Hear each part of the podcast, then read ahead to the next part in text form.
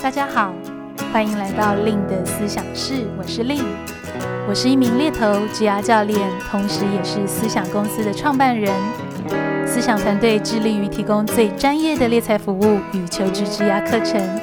在思想室中，我会和大家来分享我的猎头经验、求职与职涯议题，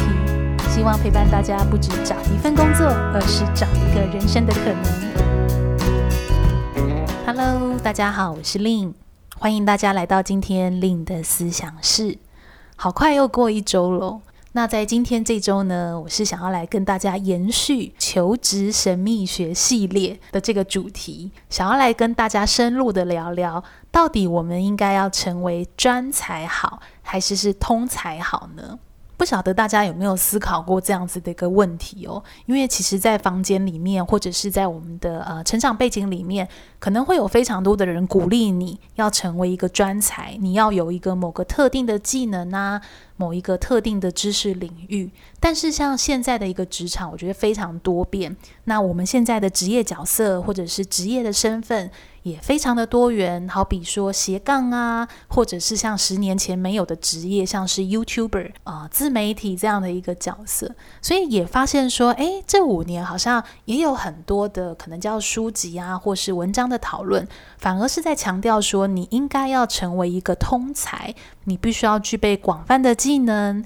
广泛的知识，你才可以让自己有竞争力。所以我不晓得大家有没有曾经看过这一类的讨论，或者是说在你跟同事之间，或者是在你过去的求学背景里面，有老师跟你分享他的一些观点或是想法，针对专才跟通才的这一块。那大家会有发现吗？其实好像我们会很快有一个意识，是把工作直接分成两类了，就是很快的会有一个这个二分法：通才跟专才。那到底实务上呢，是具备各种学科有广泛知识的人，还是是真的是在某个特定领域他已经是专家的人，在职场上才吃香呢？这个是今天我想要录这集 Podcast 来跟大家来讨论看看的。那在跟大家分享我自己的看法前呢，那首先呢，我想要先跟大家来聊聊，到底专才跟通才它的定义或是它的区别是什么？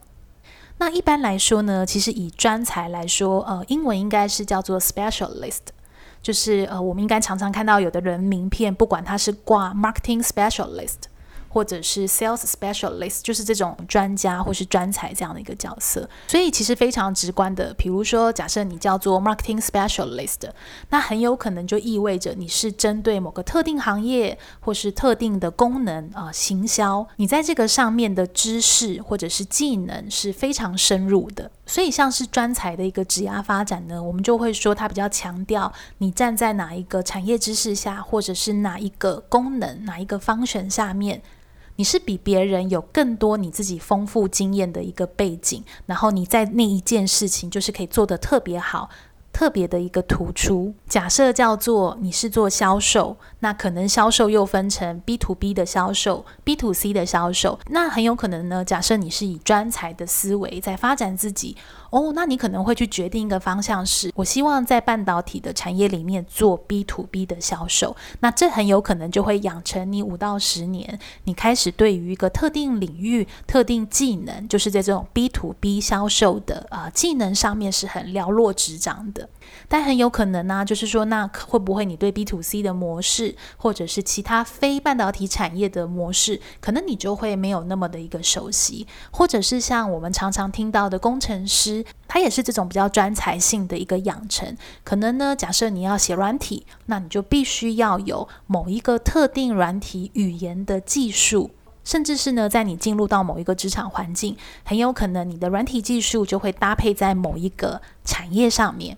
比如说呢，你是做那种系统整合的公司，可能软硬体都有，那这就是一种产业。那你可能就会变成是哦，我很擅长做系统整合产业的软体工程师。所以像许多那种新的流程啊、新的技术的一个研发的这种公司，它在成长的阶段呢，都会非常的仰赖这种专才型的一个人才，帮助他们呢，在这种研发的产品上面，可以透过他们非常深厚的经。经验跟见解和技能去取得在这个研发上面的一个竞争优势。所以总结来说呢，专才型的人才，他就是专注于某一个特定的产业或者是部门，甚至某一个市场、某一个功能的这种领域专家。那通才是什么呢？通才的英文就跟刚刚我们说专才很不一样。一般来讲，通才就比较像是一个 generalist 这样的一个概念，像 HR 领域就会有那种 HR generalist 这种角色。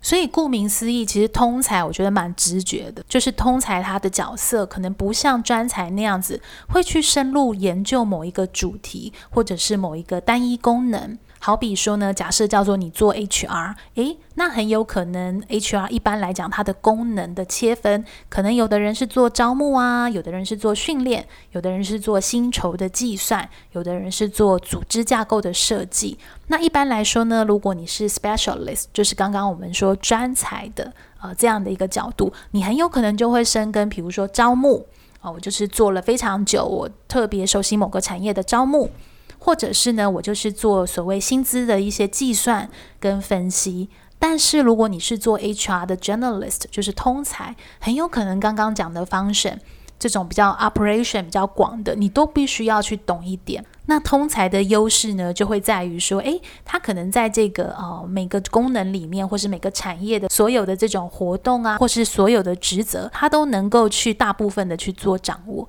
所以像通才型的人才，你会发现，诶，他可能非常擅长在可能叫不同部门的人之间，或是不同功能的人之间去做所谓的谈判。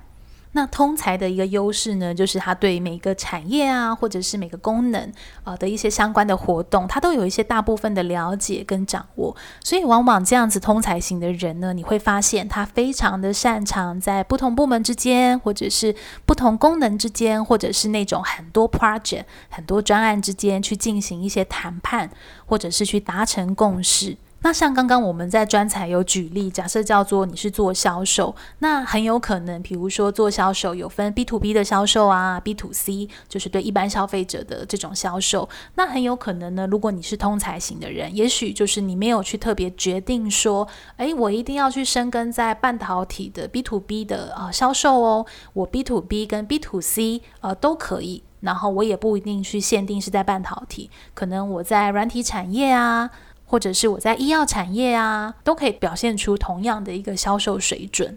那不晓得在我们聊到就是通才跟专才它的不同的一个定义，大家现在想到了什么呢？其实有没有一种感觉是觉得，诶，好像专才型的人才跟通才型的人才，站在我们每天在团队运作里面，其实它都是很必要。那种必要，好比说，诶，你在团队里面，你就是知道在某一个特定知识，你要去寻求 A 同事的帮助，但是在你可能遇到有一些事情，你不一定能看得这么全面，或者是去需要这种跨部门沟通的时候，你就是特别会去想到，可能叫 B 同事，他总是特别能够去处理这样的一个场面。那往往呢，专才跟通才的这种决定，或者是被养成的这个环境，其实也会跟我们工作的公司会非常的一个有相关。比如说呢，假设你在一间非常大型的呃软体公司工作，但是你不是做软体研发相关的，可能你比较是在做这种整合 project 啊、PN 啊，或者是其他非研发相关的角色。那很有可能，你即便到这么专业化的公司，你也有可能在这个专业化的公司里面做通才。但是呢，如果你是在这种大型软体的公司里面，你是做所谓研发的角色，那很有可能呢，你就是在这种专业的公司里面去做一个专才。所以，诶，大家有没有听得出来？其实这个也跟我们选择的公司的一个环境还有角色，其实它是有非常大的一个关系的。那往往呢，在一个比较大型的呃公司或是机构里面工作呢，其实是比较有机会是呃以专才的方向去培养自己，因为大的公司它分工是比较细腻的，它可能需要去那种处理那种呃很广泛的任务的机会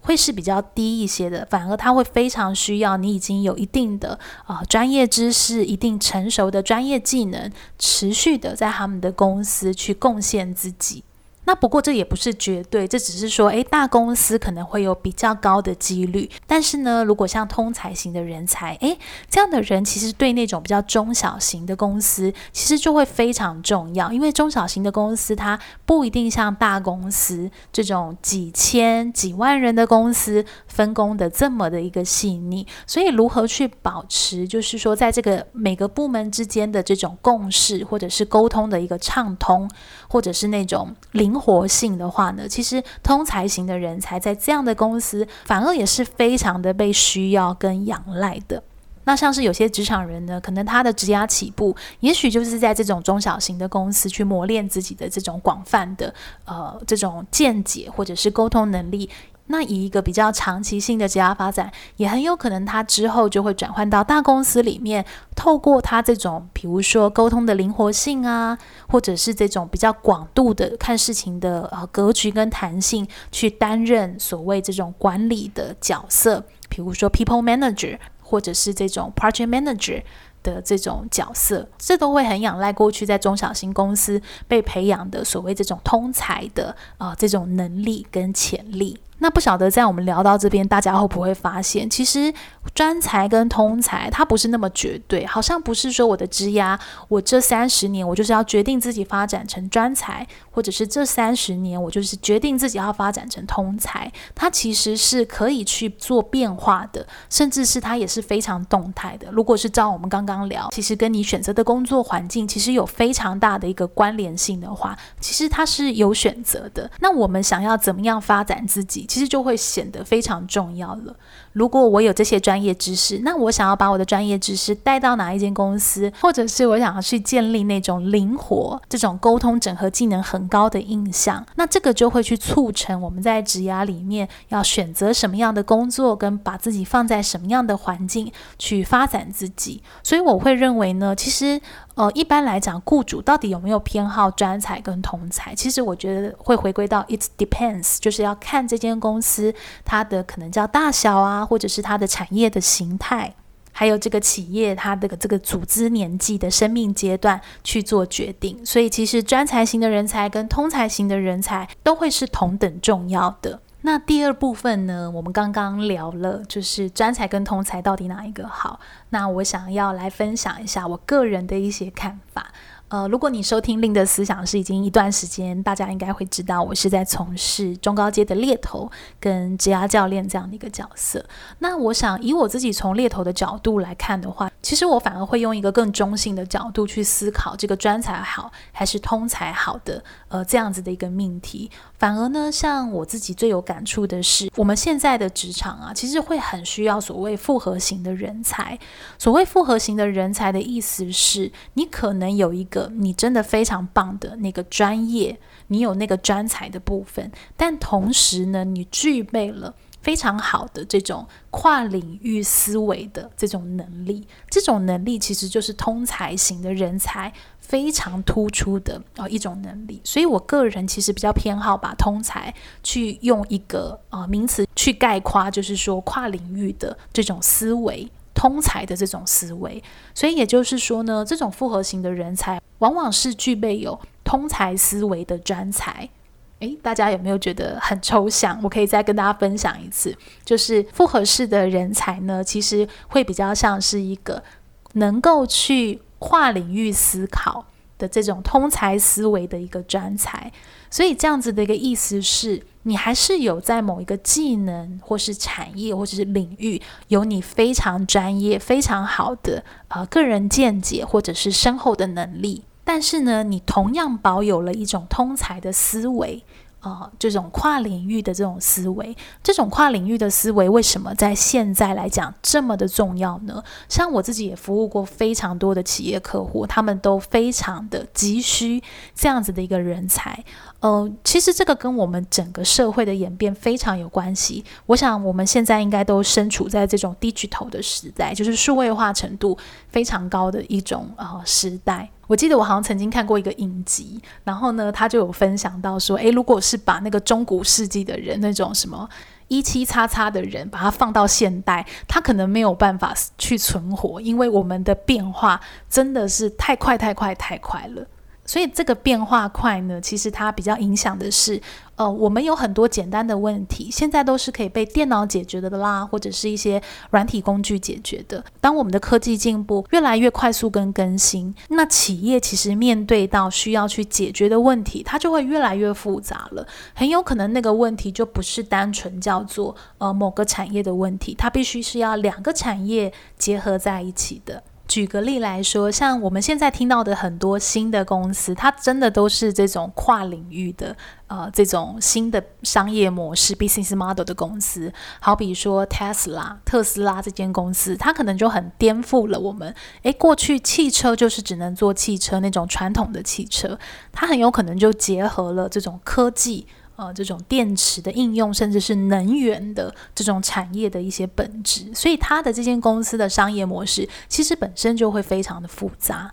但是这也就创造了，呃，在符合我们这种所谓更先进或是更成熟的这个社会，可能我们一般的消费者也对于品质是越来越追求了。所以其实不管是像特斯拉或其他的公司，其实很多的企业啊，很多的雇主也都在思考自己可以从跨什么领域，呃，去找到这种新的商业模式。所以回归到这种，如果你是具备所谓复合型人才，就是这种通才思维的专才，你就。都会比较有机会的去从这种跨领域之间、不同领域中去找到，诶，他们的本质是什么？他们的共通点是什么？他们有没有一些可以被解决的呃问题？它是可以转化成某一个商业场景呢？或者是我透过某一个模式去把它做解决，转化成一个新的一个商机？那甚至是呢，通常如果你是比较有通才的思维，这个可能也会显现在你的职涯历程里面。好比说呢。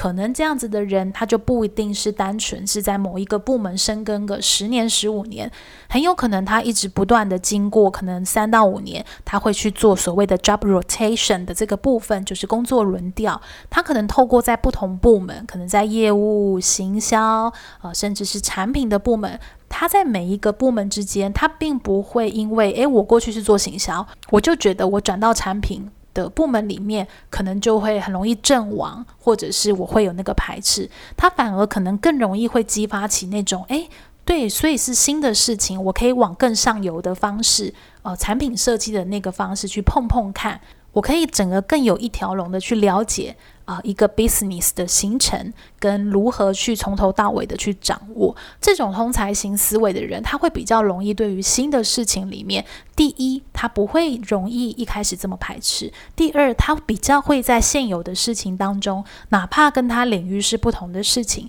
他都会去找到他的意义。找到这件事情的一个意义感，这个其实也是在我们现在职场里面一个非常重要的事情，就是我们如何对现有的事情去诠释我们个人的意义，让我们可以有一个很好的动力，或者是很好的这种整合的方式去吸收新的啊、一些资讯进来。那最后呢，这个就会形成一个人独有的这种洞见、这种 inside 的啊、呃、这个部分。所以呢，我个人是没有那么倾向用二分法，就是专才或通才，反而这种复合型的人才是我认为在接下来的呃职场里面非常重要的，可以说是态度或者是非常重要养成自己的一种阶梯。那简单来说呢，我想回归到各位听友的身上，可能就是我们可以去反思，是说，诶，那我今天喜欢什么专业？我想要把自己在哪一个领域、功能产业养成是一个专家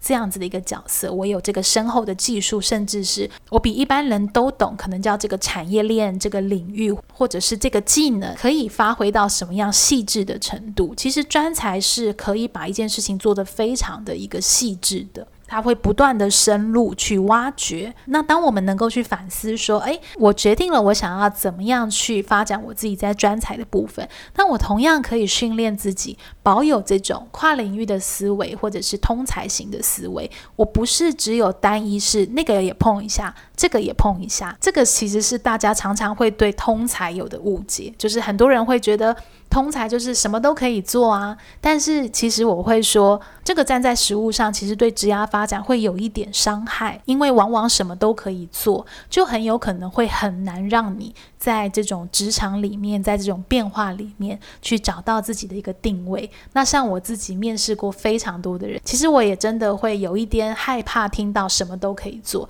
因为我就会非常好奇，这个人他过去是怎么对一件事情赋予意义。跟他会想要在里面去找到自己可以去施加影响力的点是在哪里？所以呢，如果是以通才型的思维呢，可能我们要暂时放下那种我什么都可以做，反而是说，诶，我可不可以在每一件事情来的时候，我都可以用很开放的方式去体验看看它，并且从体验里面去找到这个意义，去贯穿我过去所有的经验，贯穿到我自己在做专才的。啊、这个部分，那这样子的一个练习方式呢，就会非常有助于我们去把自己训练成为一个这种所谓复合型人才的这样子的一个养分。好啦，那今天跟大家聊的也差不多时间了，所以听完这集呢，大家现在是想要成为专才、通才，还是你想要成为复合型人才呢？那我想呢，今天这集的分享其实也没有绝对的所谓正确答案。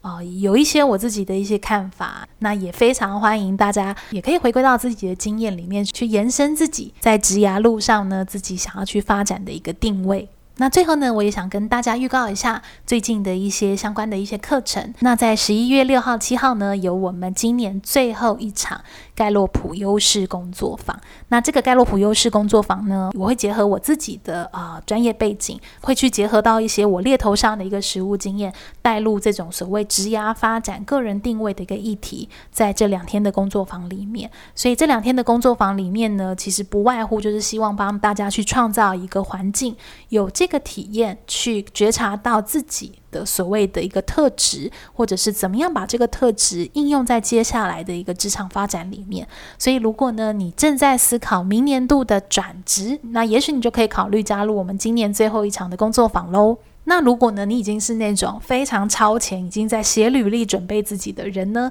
那你也可以参与我跟好好共同合作的线上课程《资深猎头的履历面试全攻略》。那在那门线上课呢，其实我就浓缩了非常多过去自己的一些经验。呃，如何的让各位也当自己的一个猎头？那有别于我之前出的一本书叫《但愿你因工作而闪亮》。那我觉得，呃，这个资深猎头的履历面试全攻略，它会比较像是一个更进阶的这种求职技术。所以在那个里面呢，我也帮大家规划了一些不太一样的准备工具。所以如果你现在正在积极准备求职、写履历、做面试，其实都可以参考我的书籍《但愿你因工作而闪亮》。博客来呢，跟一般的网络书局应该都是可以买的到的，然后再搭配好好的这支线上课，我想呢，就可以帮助自己准备一个非常贴近雇主眼球的这种专业化的履历了。那以上的相关的课程资讯呢，大家都可以加入我的 Line@ at 官方账号，有任何问题或是预约都可以询问助教。那官方账号是小老鼠 Lynn Careers L Y N N C A R E E R S。那如果你喜欢今天这集的 Podcast 内容呢，也别忘了可以去追踪我的 Facebook、IG、部落格，搜寻猎头的日常就可以找到我喽。那同样的，你也可以到 YouTube 去订阅我的频道。那之后令的思想是有任何的更新，你都可以收到我们最新的讯息。那我就和大家下期再见喽，拜拜。